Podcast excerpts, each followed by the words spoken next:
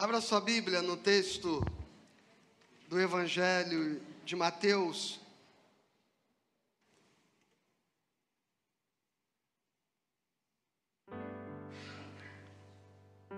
No capítulo 9. Não, não, vamos cantar. Evangelho de Mateus, capítulo 9. Nós vamos ler o texto e depois vamos cantar mais uma canção. Que dialoga com a palavra que será ministrada.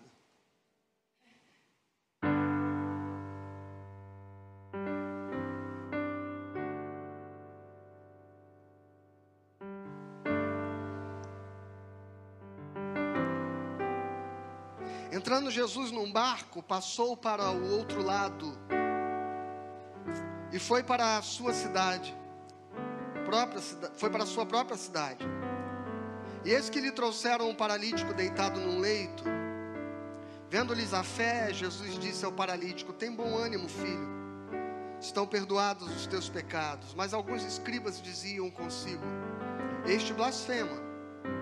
Jesus, porém, conhecendo-lhes os pensamentos, disse: Por que cogitais o mal no vosso coração? Pois qual é mais fácil dizer: Estão perdoados os teus pecados, ou dizer: Levanta-te e anda? Ora, para que saibais que o Filho do Homem tem poder sobre a terra, autoridade para perdoar pecados, disse então ao paralítico: Levanta-te, toma o teu leito e vai para a tua casa. E levantando-se, partiu para a sua casa. E vendo isso, as multidões, possuídas de temor, glorificaram a Deus, que dera tal autoridade aos homens. Você pode ler comigo o verso 8 em voz alta? Vendo isto, as multidões, possuídas de temor, glorificaram a Deus, que dera tal autoridade. Amém. Vamos cantar.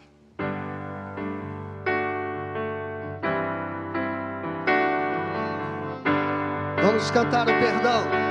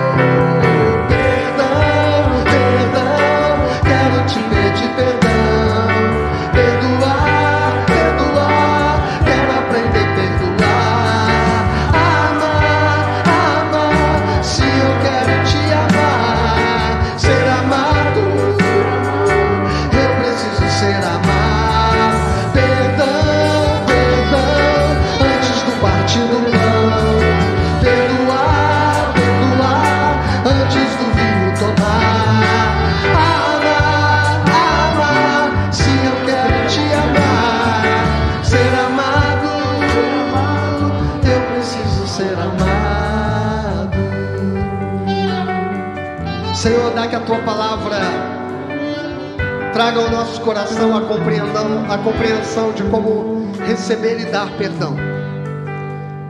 E que isso possa abençoar e conduzir as nossas vidas como filhos de Deus. Em nome de Jesus, amém.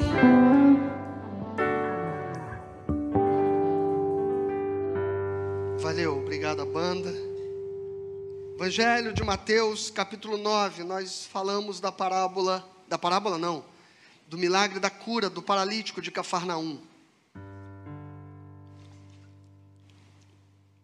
Cidade que o texto diz, Jesus foi para a sua própria cidade.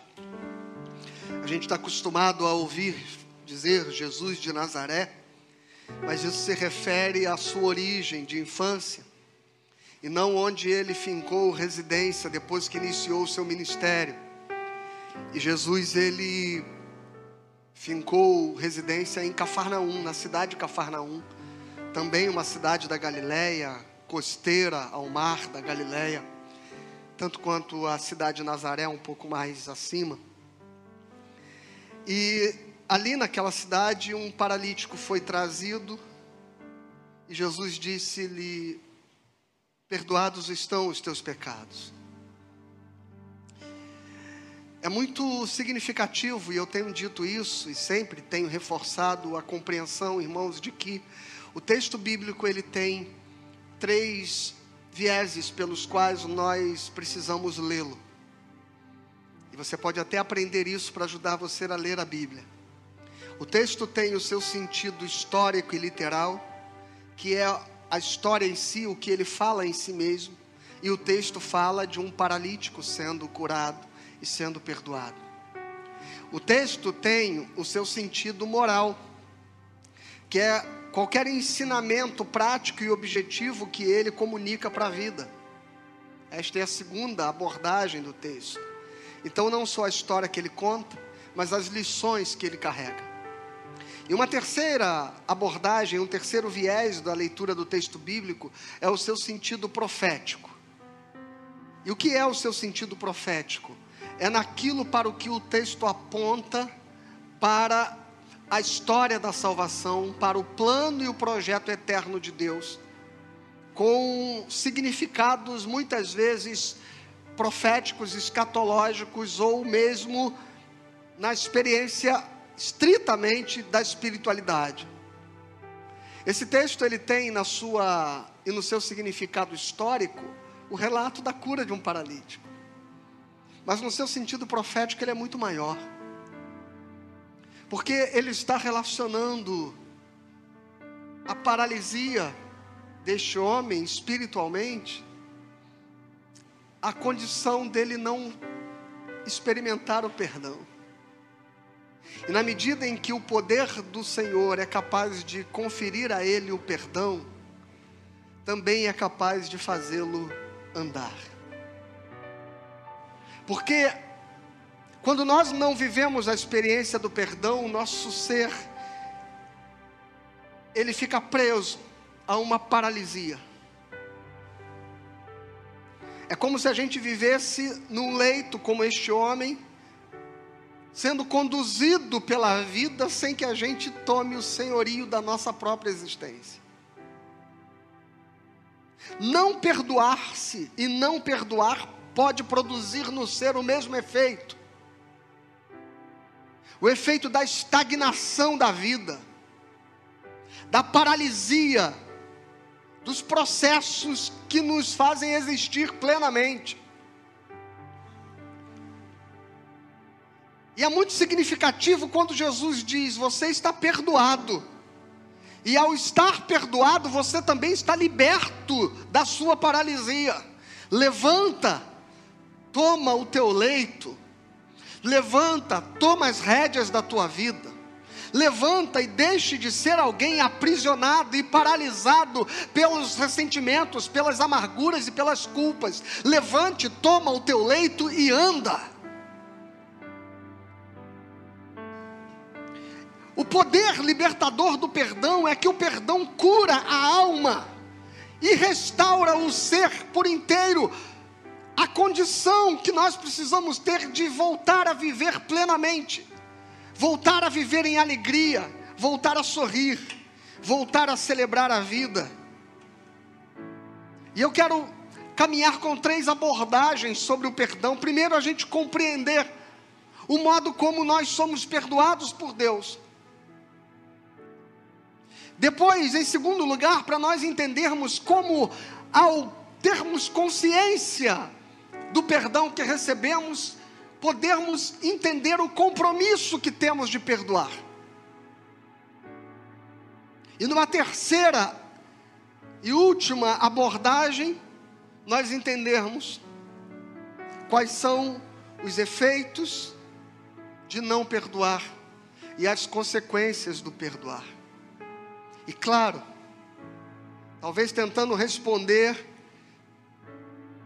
pelo menos de um modo mais simples que nós pudermos, uma pergunta: Como perdoar?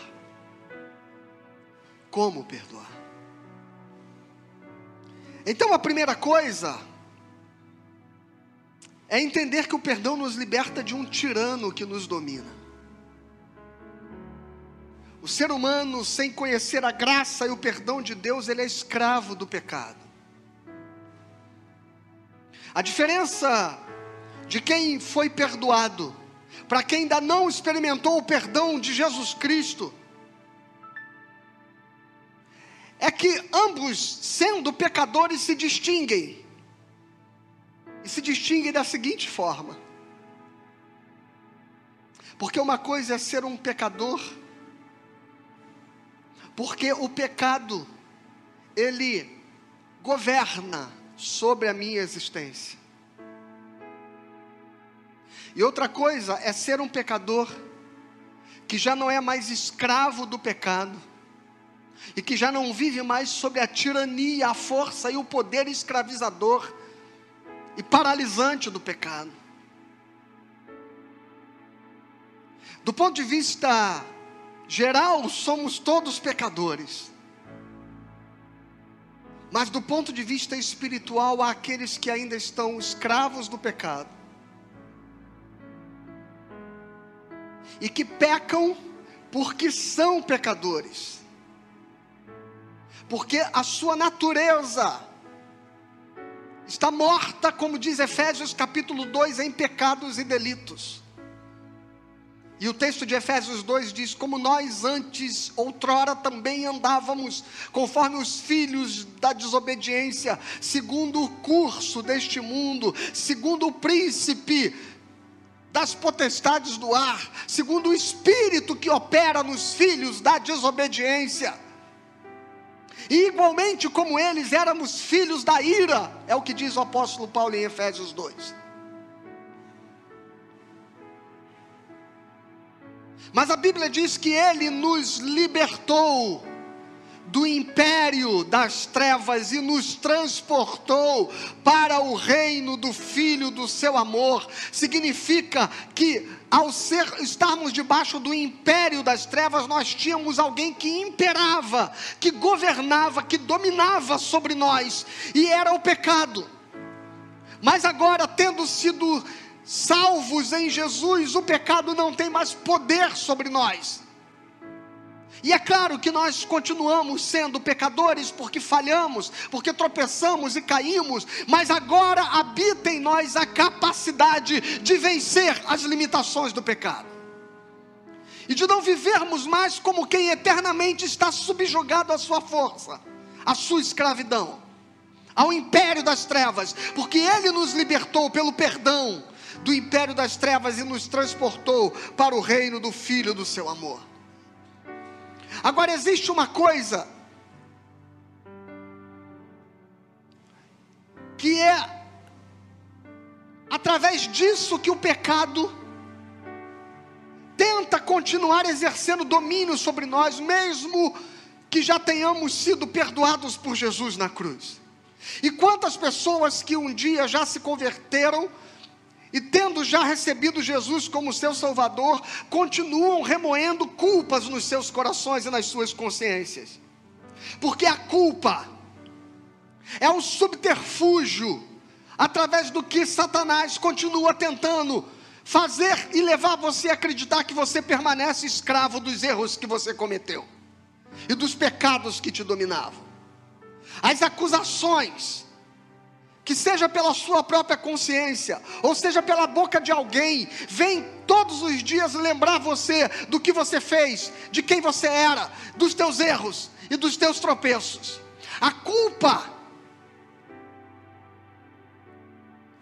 é a força com que o pecado tenta te dominar. Paulo, ao falar sobre a expectativa da ressurreição e sobre a nossa vitória sobre o pecado, ele diz assim: quando isto que é corruptível se revestir de incorruptibilidade, e quando isso que é mortal se revestir de imortalidade, então se dirá: tragada foi a morte na vitória. Onde está a morte, a tua vitória?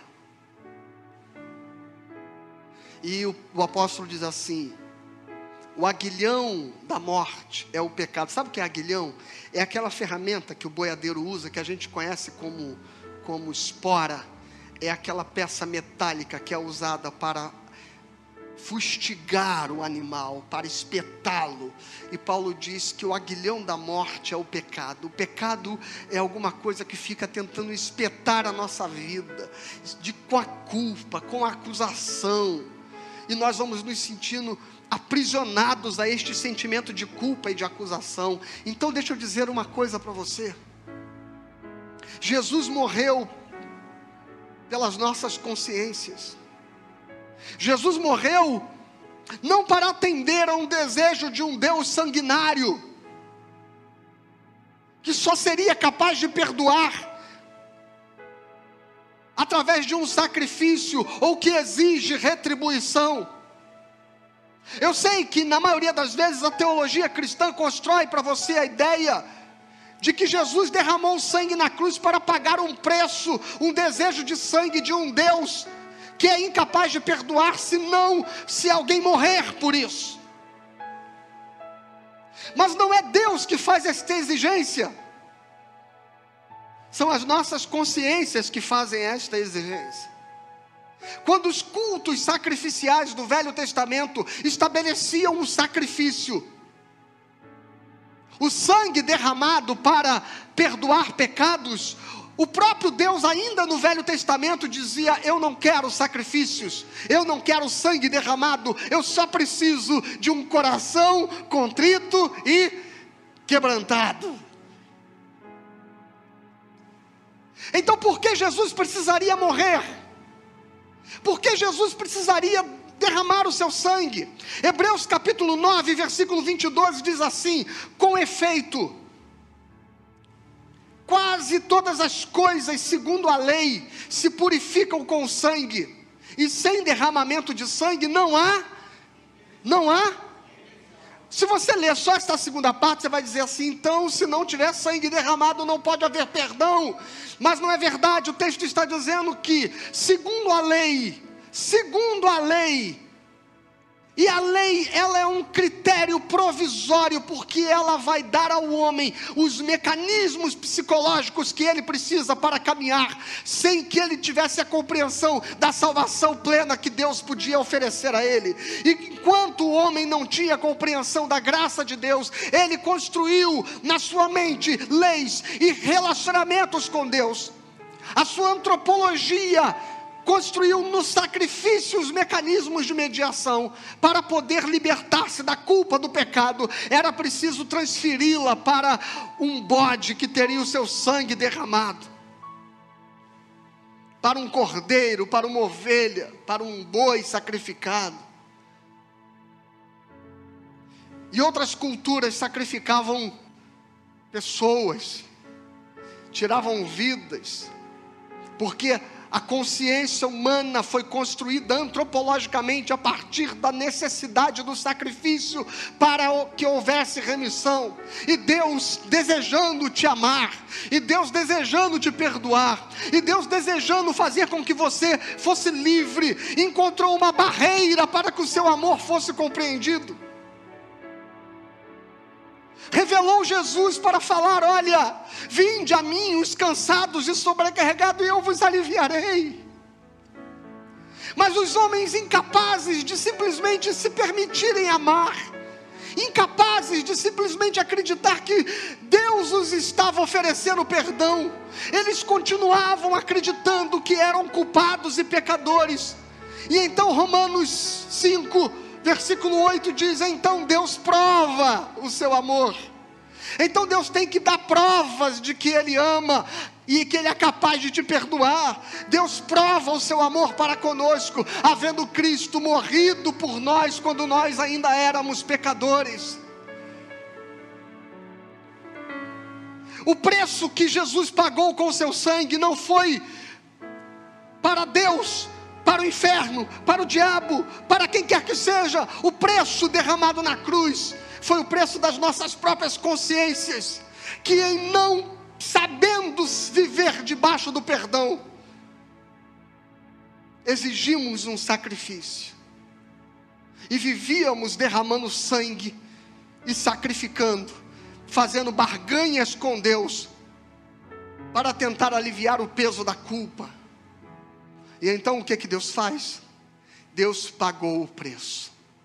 Ele diz de uma vez por todas: Eu morro por você, para que você de uma vez por todas compreenda que você não deve mais nada. Que perdão é esse, irmãos, que é tão difícil de receber? E é por isso que Jesus pergunta aos fariseus que, quando ele diz ao paralítico, perdoados estão os teus pecados, e eles dizem assim: esse homem blasfema. E a pergunta que tem lá no texto qual é? O que é mais fácil dizer? Perdoados estão os teus pecados, ou levanta, toma o teu leito, ama. O que é mais fácil, perdoar ou curar? O que é mais fácil, o perdão ou o milagre? O que é mais fácil, receber o perdão ou a bênção? Sabe o que o texto está dizendo? Que quando Jesus diz, você está perdoado, as pessoas não creem.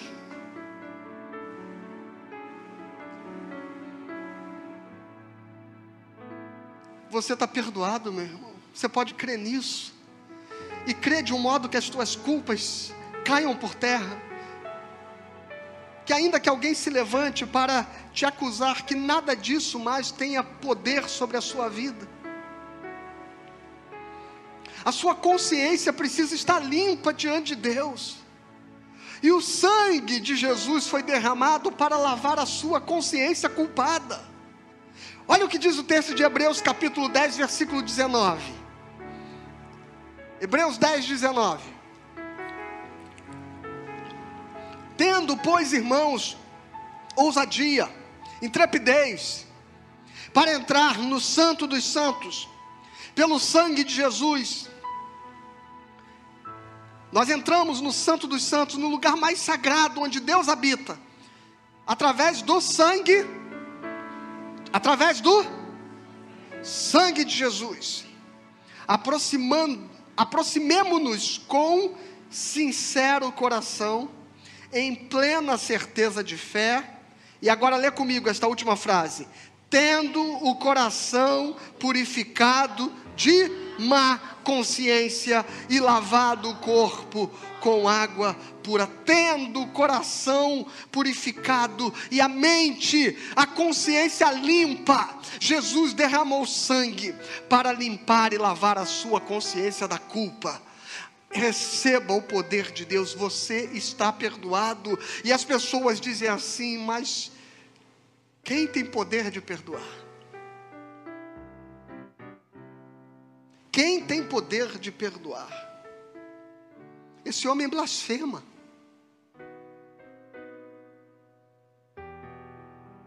Porque mais difícil do que Deus nos perdoar é a gente se saber perdoado. Quando a gente precisa orar e confessar os nossos pecados, e nos arrepender diante de Deus, Quando você se dobra para orar, você já está perdoado.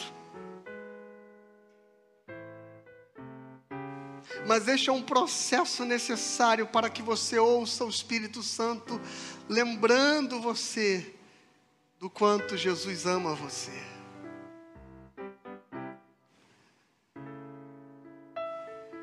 Sabe por quê, meu irmão? Porque o arrependimento O arrependimento não é algo diante de Deus que acontece antes para o perdão acontecer depois. Olha que mistério profundo, preste atenção nisso. O arrependimento não é aquilo que acontece antes de Deus perdoar você. Jesus diz assim: Eu sou o caminho, a verdade e a vida, ninguém vem ao Pai senão por mim. Em outro momento ele diz assim: Ninguém vem a mim se se o Pai não o trouxer. Em outra circunstância, Jesus diz assim: E eu enviarei o Consolador, olha, olha a palavra de Jesus, o Consolador, o Espírito da Verdade que o mundo não pode receber, mas quando o Consolador vier para vós outros, ele convencerá o mundo do pecado, da justiça e do juízo. Então entenda isso. Só é capaz de se arrepender quem foi tocado pelo Espírito Santo para se achegar ao perdão de Deus. Só pode chegar ao altar e dobrar-se quebrantado quem foi trazido pelo Espírito para receber o perdão que já foi consumado na cruz. Você está redimido e perdoado. Arrepender-se é a obra do Espírito Santo para que este perdão possa tomar lugar na sua mente, na sua consciência, no seu ser, e você possa receber aquilo que já lhe pertence, porque lhe foi dado pelo sacrifício da cruz. Portanto, quando alguém diz assim, que está arrependido, que reconhece os seus erros, que reconhece os seus pecados, na verdade, isto não seria possível se não fosse o próprio Espírito Santo levando a esta pessoa a consciência do arrependimento. E é exatamente o oposto disso que significa quando a Bíblia diz Deus endurecer o coração. Ou quando a Bíblia diz extinguir o espírito, ou entristecer o espírito, porque nós apagamos esta ação do espírito quando somos contumazes das nossas teimosias, e quando Deus retira o consolador, quando Deus retira as consolações, e é por isso que a oração de Davi desesperadamente diz: Não retire de mim o teu Espírito Santo, quando Deus retira as consolações, o homem endurece e o seu coração e a sua consciência fica incapaz de reconhecer e admitir os próprios erros. Então existem dois extremos na experiência do pecado. Aquela pessoa que sente o peso da culpa e deseja o perdão. E do outro lado, aquela pessoa que diz assim: a minha consciência está limpa, mas não porque foi perdoado, mas cujo coração está longe da ação do Consolador, que convence o homem do pecado, da justiça e do juízo. Nós estamos aqui porque nós reconhecemos que precisamos do perdão de Jesus. E quem não reconhece que precisa de Jesus como seu Salvador, e não reconhece que precisa do perdão, não admite a sua condição pecadora, e como não admite a sua condição pecadora, se acha justo. É aquela pessoa que diz assim: por que eu preciso ir para a igreja? Eu sou uma pessoa boa, eu desejo bem para o próximo, eu não faço nada de errado, eu não desejo mal para ninguém. Eu sou uma pessoa ética, correta. Eu sou uma pessoa moralmente íntegra.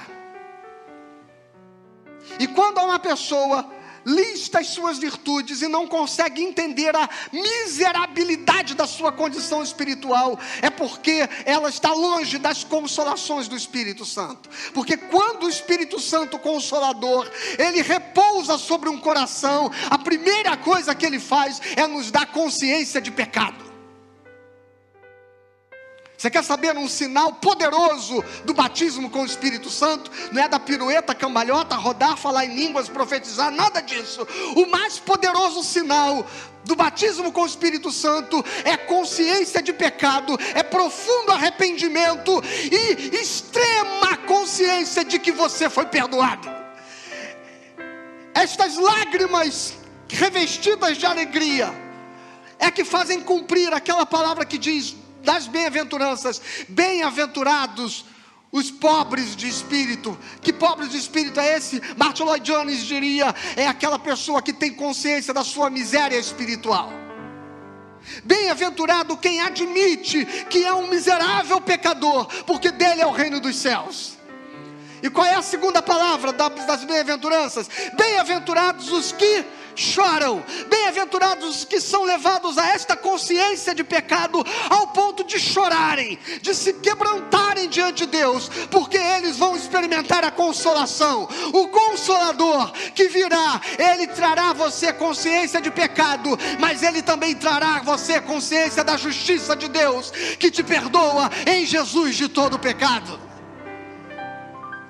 Quem não tem consciência de que é pecador, e que não tem consciência do tamanho do perdão que recebeu de Jesus, não consegue viver a segunda parte deste sermão, que é a compreensão de que precisa perdoar o próximo.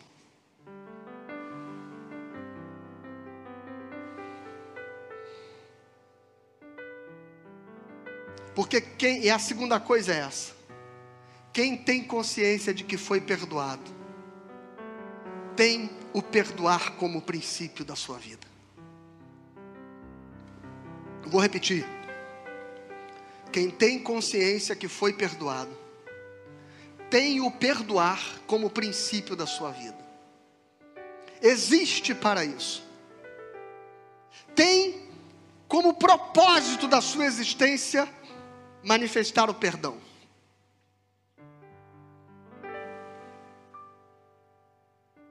Evangelho de Mateus, capítulo 18. Esse texto eu quero ler ele todo. Do verso 23 ao verso 35.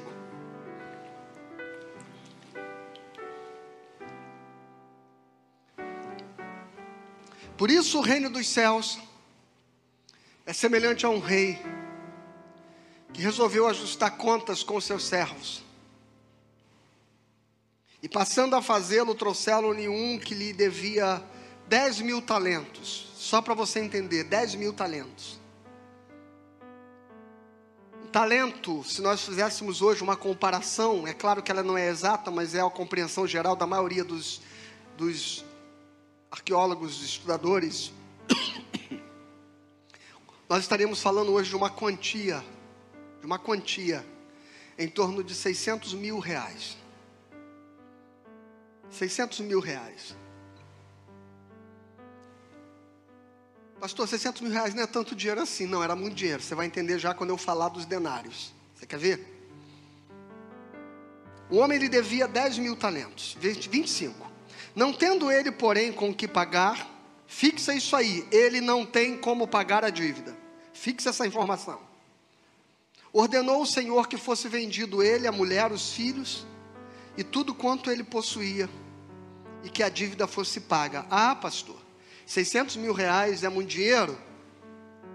Vende ele, a mulher, os filhos e todos os bens dele, para dar a dívida dele como quitado. Você acha que é muito dinheiro ou não?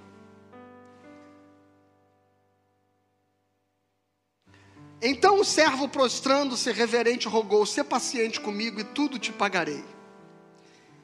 E o Senhor, ele acha que ele tem condições de pagar uma dívida que é equivalente ao preço dele, da mulher, dos filhos, de todos os seus bens. Ele acha que pode pagar.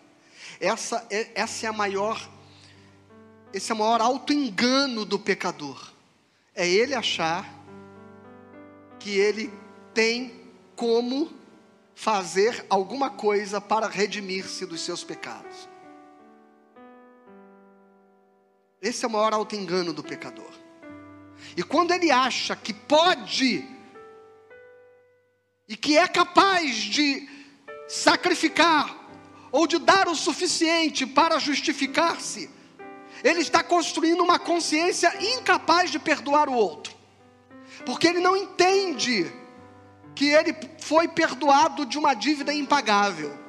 E como ele acha que pode e tem que pagar a sua própria dívida, então ele acredita que o outro que lhe deve tem a mesma obrigação.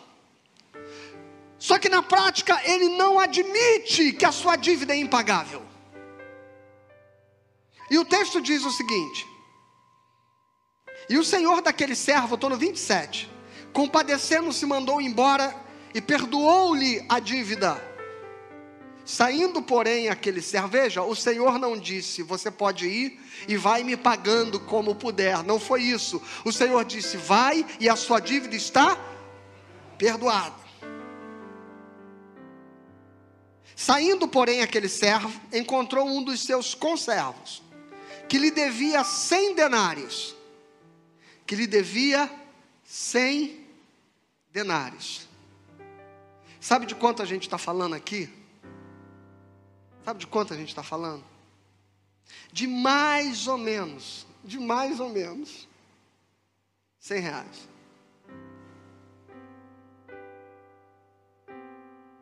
De mais ou menos cem reais. Só que um denário, ah, não compare com cem reais de hoje, um real. Um real seria o equivalente a um denário, mais ou menos, é cerca de 89 centavos, eu estou arredondando. Seria o equivalente, mais ou menos, era o salário de um dia de trabalho. Se uma pessoa trabalhasse todos os dias do ano, no final do ano ela teria ganho 365 denários. Este homem deve 100 dias de trabalho. Significa a gente entender que um, um denário ou um real naquele tempo era muito dinheiro. Porque uma pessoa com 30 denários, ela sustentava a sua casa e a sua família, que era o salário de um mês. Então, este homem devia 100 reais, comparado à dívida do outro que devia 600 mil reais. Se um denário, irmãos, é o salário de um dia, e que este salário sustentava uma família, quanto não vale em equivalência 600 mil reais? É muito dinheiro. É muito dinheiro. E ele, entretanto, e aí, veja bem, verso 30. Então o seu conservo, caindo-lhe aos pés, lhe implorava: Sê paciente comigo e te pagarei. Ele, entretanto, não quis se compadecer, não quis, antes indo, se lançou na prisão, até que saudasse a dívida. Vendo os seus companheiros, o que se havia passado, entristeceram-se muito e foram relatar ao seu senhor tudo o que acontecera. Então o seu senhor, chamando-lhe, disse: Servo malvado, perdoei-te aquela dívida toda, porque me suplicaste. Não deverias tu igualmente comparecer-te diante do teu senhor, que o entregou, perdão, não deveria compadecer-te do teu servo, do teu conservo, como também eu me compadeci de ti, e indignando-se o seu senhor, o entregou aos verdugos, até que lhe pagasse toda a dívida. Assim também o meu Pai celeste vos fará, se do íntimo não perdoardes cada um ao seu irmão. Meu irmão, presta atenção. Quando a Bíblia diz para você perdoar o seu irmão, por mais que você diga, mas o que ele fez é imperdoável. Quando a Bíblia diz para você perdoar o seu próximo, o seu inimigo, por mais que você diga, mas o que ele fez, pastor, não tem perdão. Eu quero que você lembre que você também foi perdoado de uma dívida impagável. A não ser que você se ache bom o suficiente para se apresentar diante de Deus e dizer: Senhor, eu mereço ir para o céu. Alguém se candidata? Alguém se candidata? Se Deus se manifestar agora para o juízo final e perguntar a você o que você tem a apresentar para que você diga merecer entrar nos céus, você tem as obras necessárias, você tem a pureza necessária, você tem a bondade necessária, você tem, você tem a, a, a lisura necessária, você tem a, a, a integridade necessária para isso por melhor que você seja.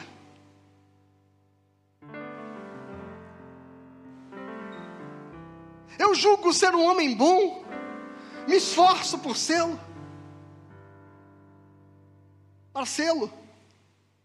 Mas apesar de todos os meus esforços, eu sou capaz de produzir feridas e mágoas nas pessoas que eu mais amo. Está aqui minha família, minha mulher, meus filhos.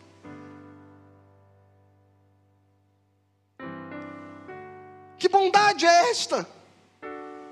Que eu digo coisas que magoam pessoas que eu amo e que me amam. Que bondade é essa? Que eu sou capaz de feri-los. Que bondade é essa? Que eu sou capaz de levá-los a chorar muitas vezes. Que bondade é essa? Que por melhor que eu seja, eu sou capaz de causar dores no outro e no próximo. Eu não tenho como me apresentar diante de Deus e dizer: Senhor, eu sou bom o suficiente para ser salvo. Eu sou um miserável pecador e só poderei entrar na glória de Deus se Ele, com o sangue de Jesus, me purificar dos meus pecados. E se eu tenho consciência disso, eu tenho consciência de que devo perdoar. Se eu tenho consciência de que me foi perdoada uma dívida de 600 mil reais, ou de 10 mil talentos, eu terei consciência de que perdoar o meu irmão é uma obrigação minha, é um dever como servo de Deus e filho de Deus. Ah, mas o que ele me causou, o que ele feriu, o que ele machucou em mim, pastor, foi algo muito forte. Isso não dá para esquecer. Eu e você matamos o Filho de Deus na cruz do Calvário. E enquanto estava sendo crucificado, ele dizia: Pai, perdoa-lhes, eles não sabem o que fazem.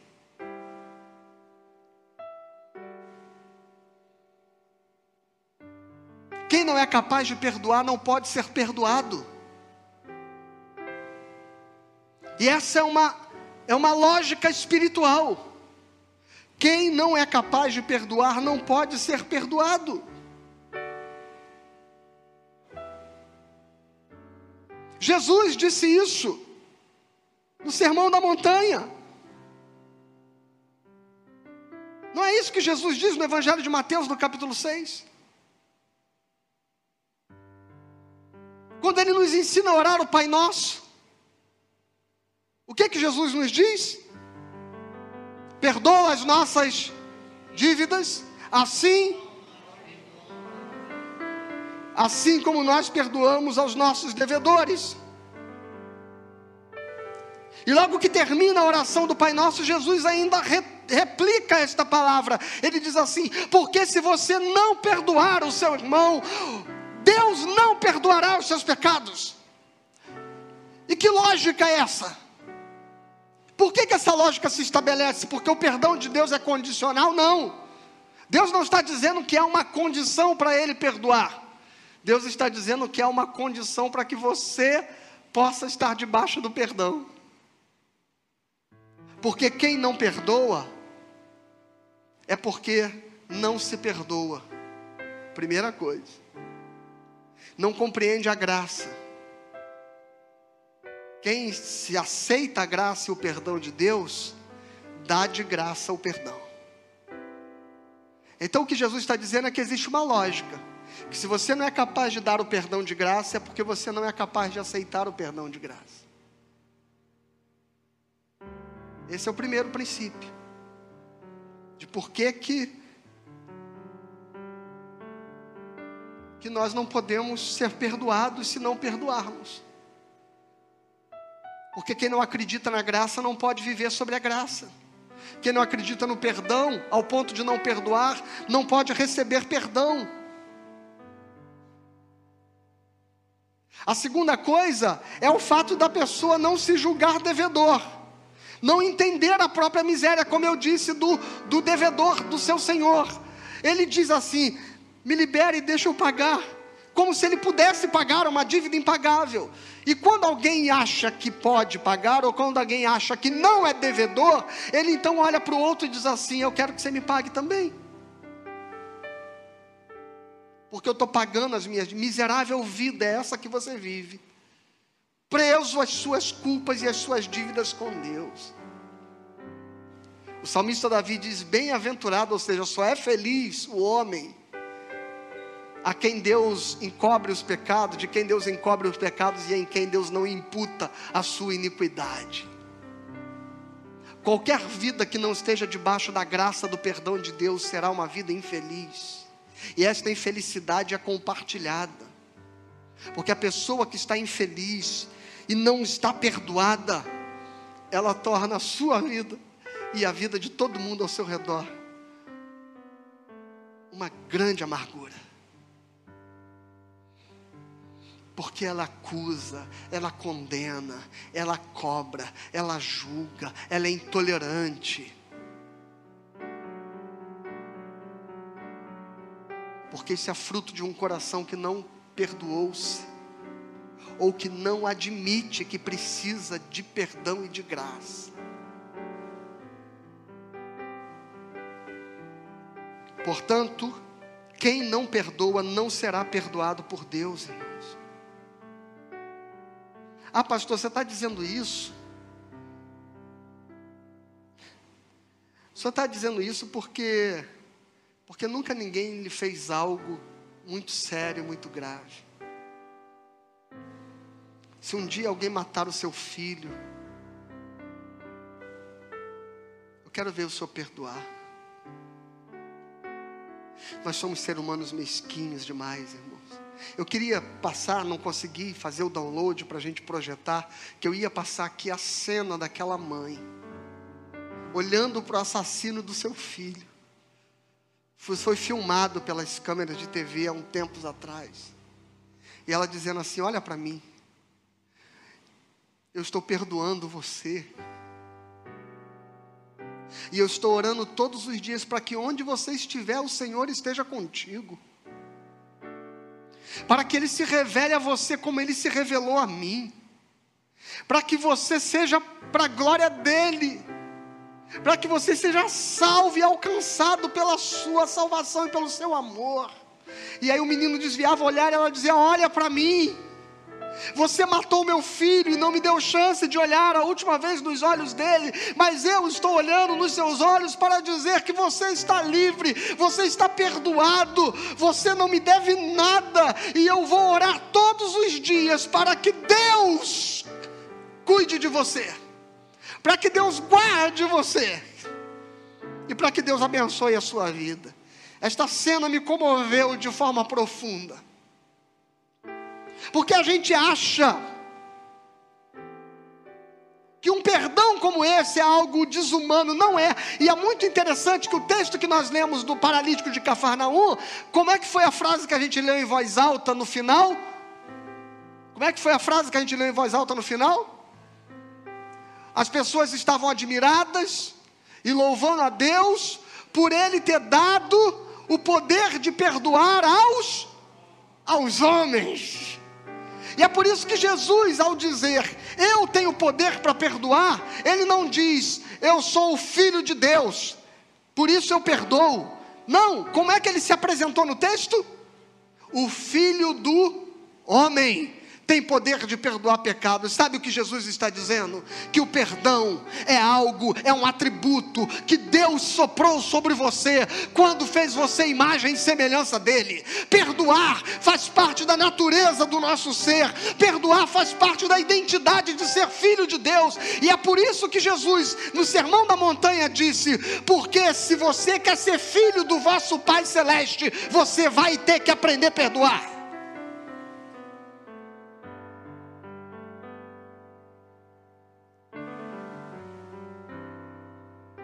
E se aquela mãe pôde fazer isso,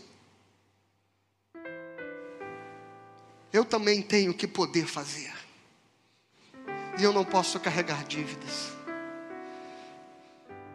E eu não posso carregar contabilidades que tornem o outro preso a mim e eu preso a ele.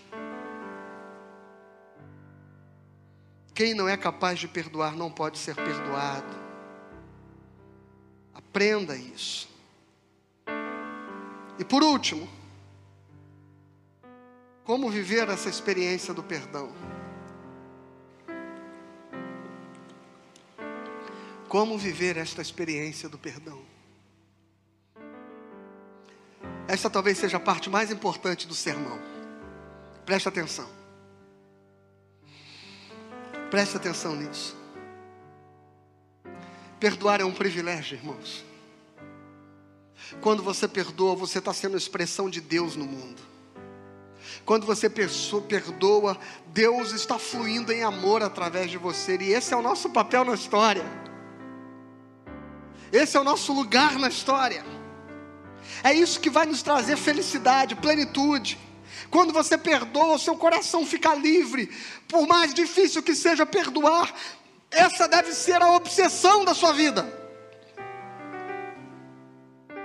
Porque enquanto você não for capaz de fazê-lo, você não poderá ser feliz.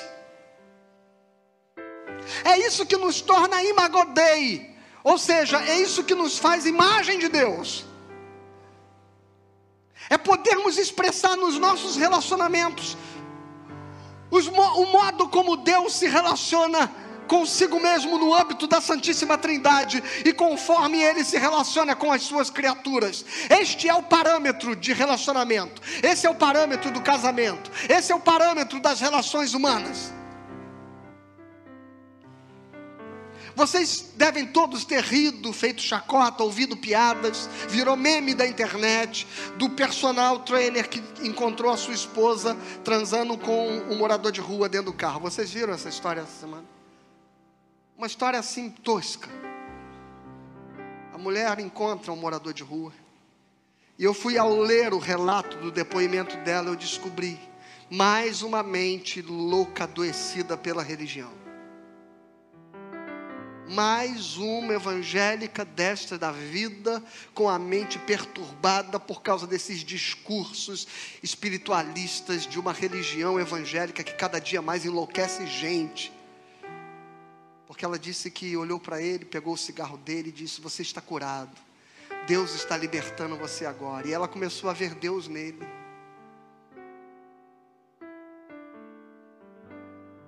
E o marido que chegou lá e achou que ela estava sendo estuprada e bateu no, no, no mendigo. E ele chegou, o mendigo foi para o hospital, a esposa foi para o hospital. E quando a internet começou a fazer chacotas com ele, ele diz assim: Vocês estão brincando com o que vocês não conhecem. Minha esposa está adoecida. Nosso casamento segue. Vou cuidar dela.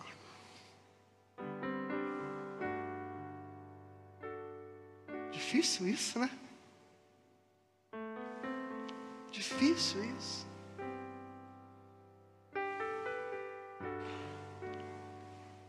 Perdão incondicional é algo que a gente acha que não é humano,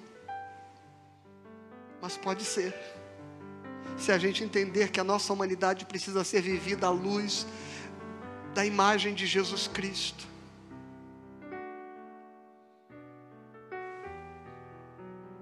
À luz do Evangelho. Ser cristão não é vir para a igreja, ser cristão não é ser membro de uma denominação evangélica, ser cristão é a gente viver de modo que as pessoas enxerguem em nós os atributos de Cristo, a graça dele, o amor dele, o perdão dele. Isso é ser cristão. E perdoar, irmãos, é a nossa identidade. Marcos 11, 25 diz: Quando você estiver orando e se tiver alguma coisa contra alguém, perdoai, para que o vosso Pai Celestial vos perdoe as vossas ofensas. Se você tem algo contra alguém, perdoai quando você estiver orando. Vai guardando esta palavra, porque você vai entender que todo ato de perdoar que a Bíblia nos chama, em nenhum momento a Bíblia traz o outro que nos agrediu, o outro que nos feriu, para colocar nesta cena.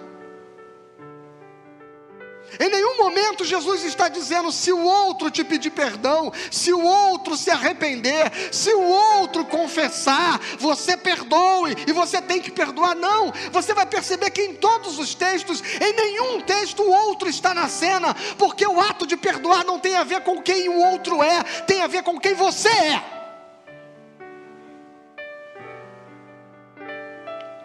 Marcos 6,37 diz: Não julgueis e não sereis julgados, não condeneis e não sereis condenados, perdoai e sereis perdoados. Colossenses 3,13 fala sobre, aqui sim, preste atenção, o que a falta de perdão produz na mente. Suportai-vos uns aos outros, perdoai-vos mutuamente Caso alguém tenha motivo de queixa contra outro, assim como o Senhor vos perdoou, assim também perdoai. Perdão, está faltando um texto aqui. Assim, já vou ler um pouco mais abaixo.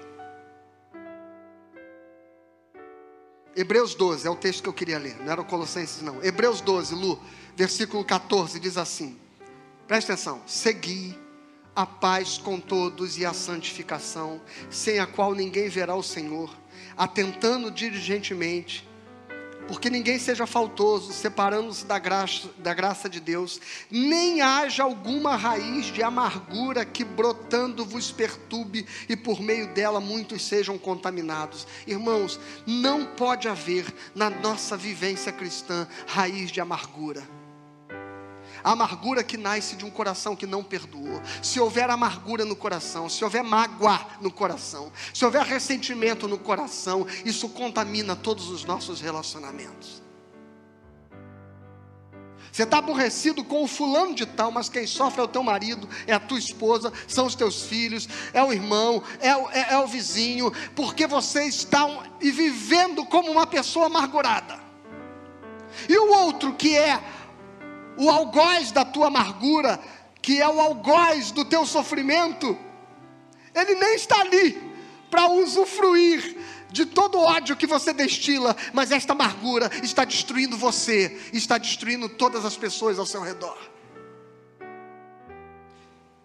E sabe qual é a consequência de não perdoar? É exatamente ter uma vida amargurada, sem força para viver. Você dá ao outro, quando você não perdoa, você dá ao outro que um dia te agrediu o poder de continuar te agredindo. É como se todos os dias ele tivesse o poder de te ferir de novo, de te magoar de novo. Quando você não perdoa, você se torna escravo de um looping de sofrimento, de sofrer todos os dias a mesma dor. Você continua sendo vítima e não senhor da sua história. Você continua sendo um paralítico levado e não alguém que pode tomar o seu leito, tomar a rédea da sua vida e viver.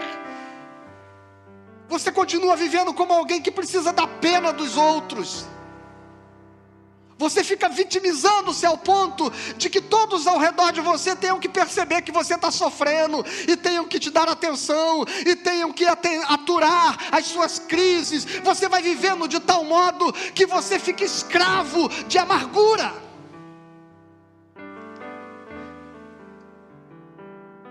E eu nem deixo o outro seguir, e nem eu posso seguir porque eu estou preso a ele pelo meu ódio as minhas emoções ficam escravizadas.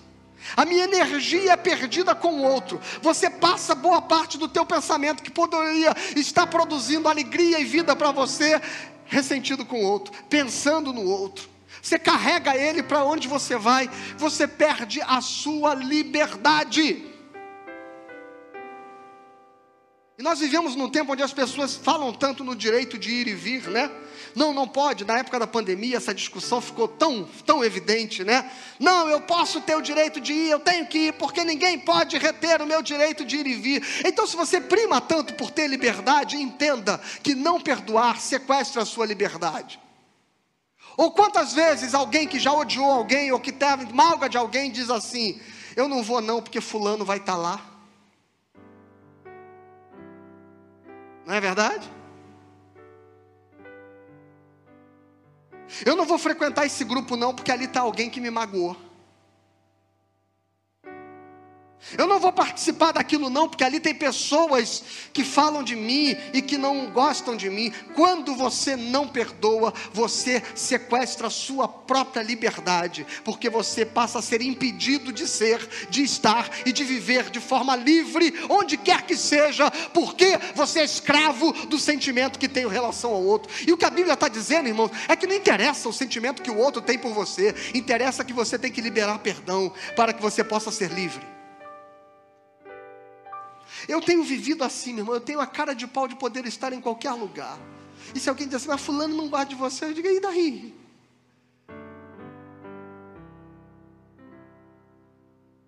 A minha, é, é, eu sou igual o Zagalo, vai ter que me engolir. Vai ter que me engolir. Porque eu não vou deixar de ser, de viver, de ir ou de vir por algum sentimento que eu tenha por você, meu irmão, eu quero que o meu coração seja livre para acolher você e abrigar a nós dois em qualquer lugar onde nós estivermos.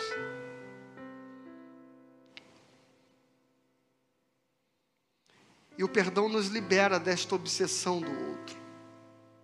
E qual é o efeito do perdão sobre mim? Eu termino aqui. O efeito do perdão é que ele me deixa livre para seguir a vida. E o efeito do perdão dá ao outro a oportunidade. Olha, lembra que eu disse que quando nós nos arrependemos é porque Deus nos perdoou antes? E que o perdão não é consequência do arrependimento, mas é o arrependimento que é a consequência do perdão. Lembram disso?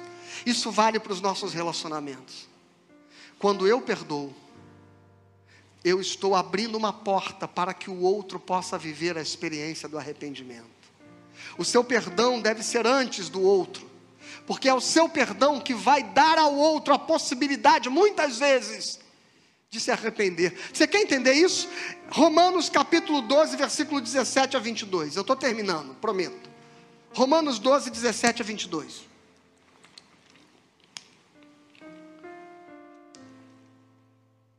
Escuta esse texto. Não torneis a ninguém mal por mal Esforçai-vos por fazer o bem perante todos os homens. Se possível, quando depender de vós, tende paz com todos os homens. Não vos vingueis a vós mesmos, amados, mas dai lugar à ira, porque está escrito: A mim pertence a vingança, eu é que retribuirei, diz o Senhor. Deixa eu só fazer uma pausa e abrir um parêntese aqui rapidinho. Não era parte do sermão, não, mas é preciso dizer.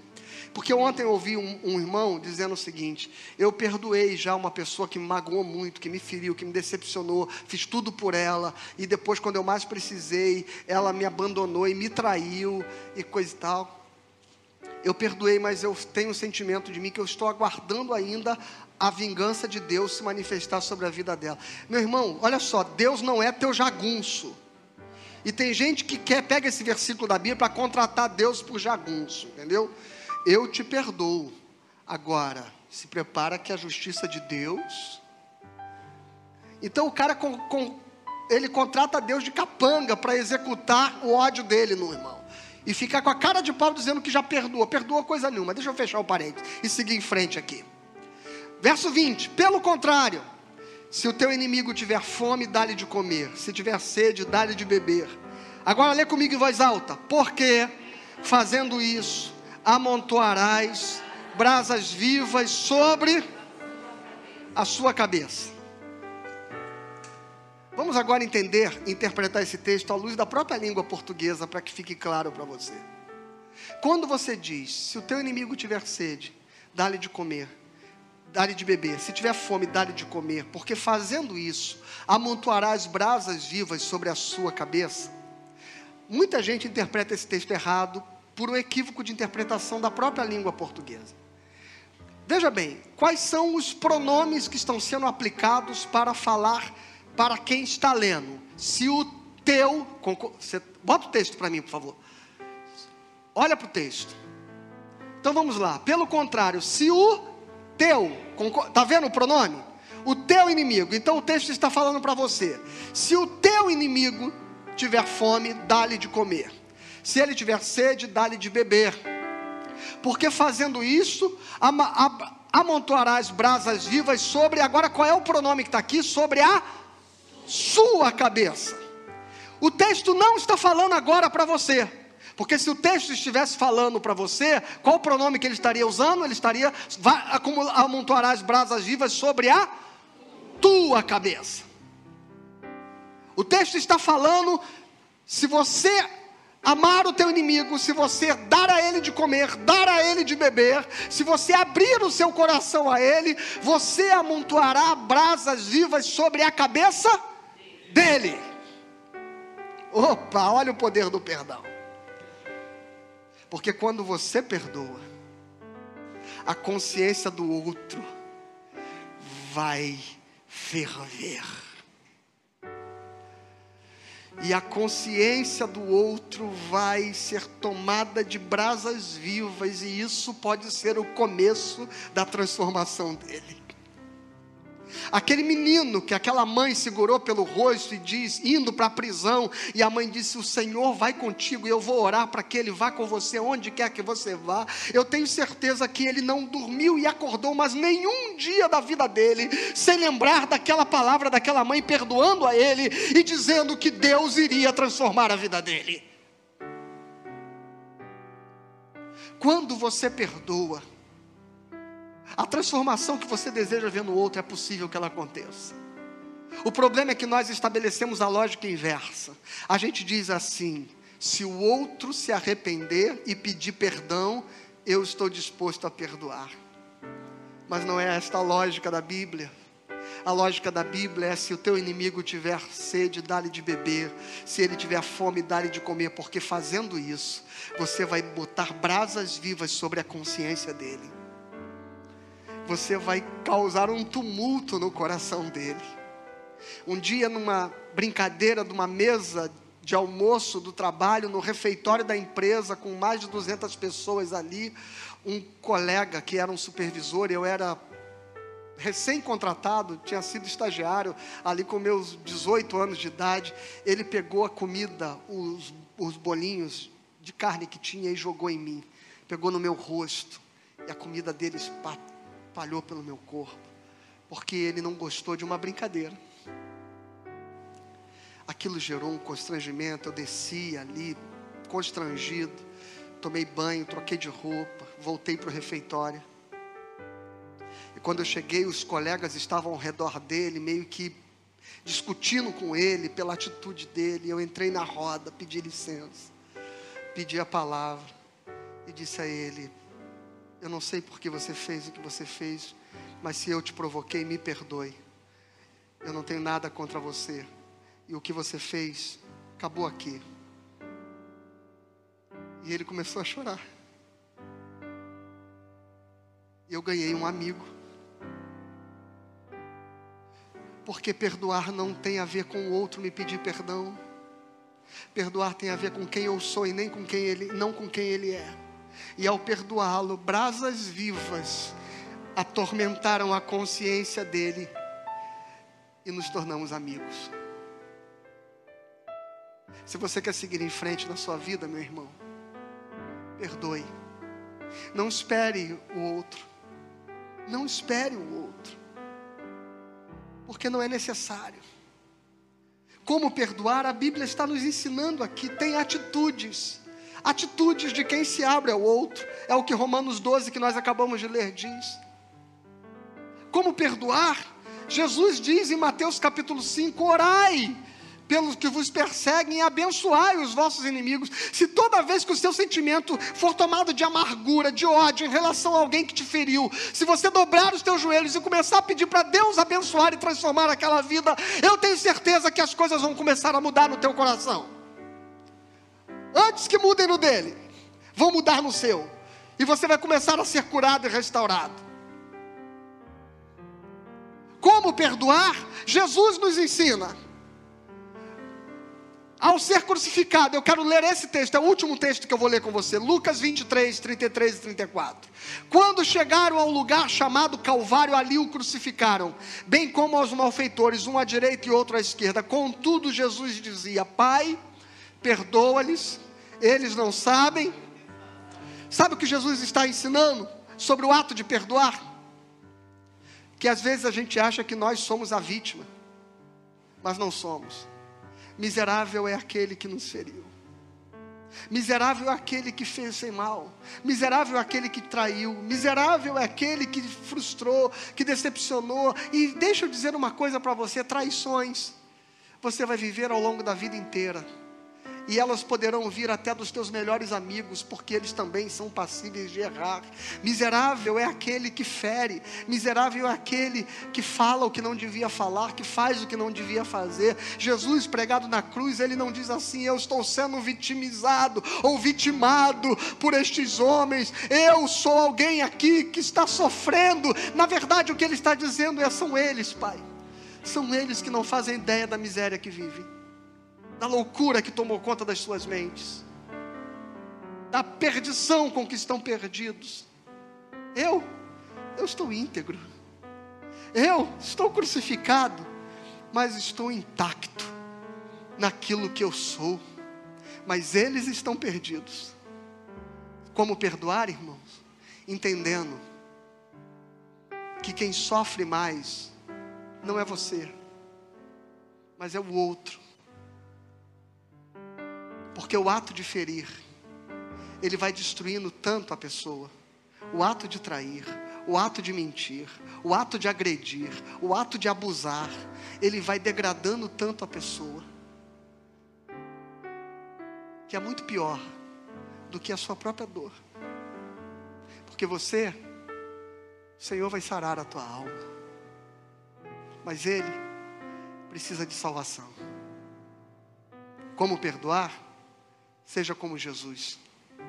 Pai, perdoa-lhes. Eu estou sendo ferido, mas são eles que precisam ser curados.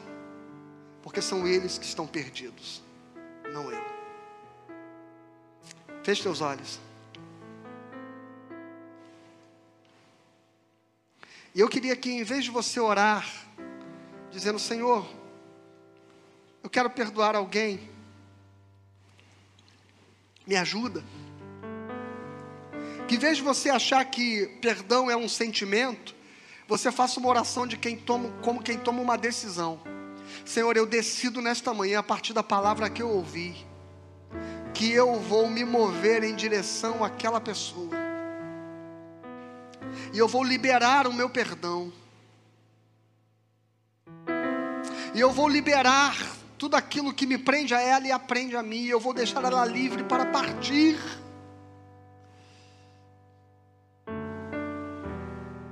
Há perdões que nós reconciliamos e retomamos relacionamentos. Há outros perdões que simplesmente a gente segue em frente.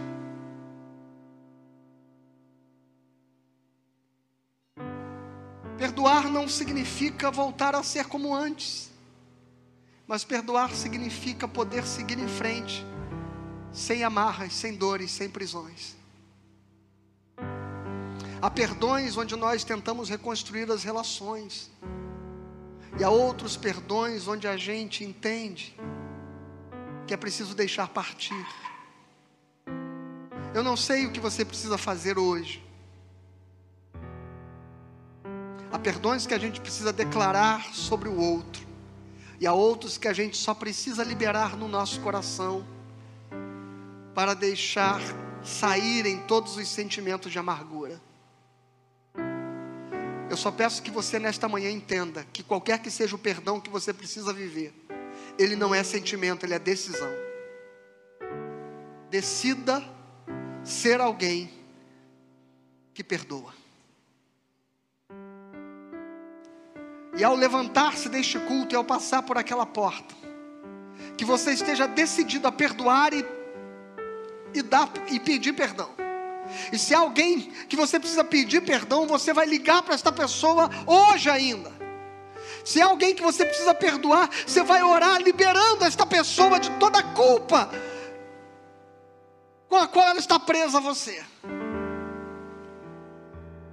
Mas a sua vida não pode seguir em frente, você não vai tomar o teu leito e andar, se você não entender que primeiro Jesus libera o perdão para depois ele manifestar a cura.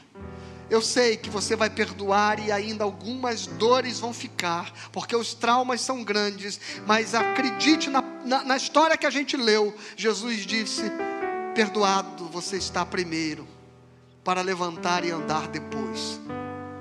O perdão vai ser o precursor do milagre que Deus vai fazer para curar o teu coração. Creia nisso, em nome de Jesus. Amém e amém. Que Deus abençoe você. Uma boa semana.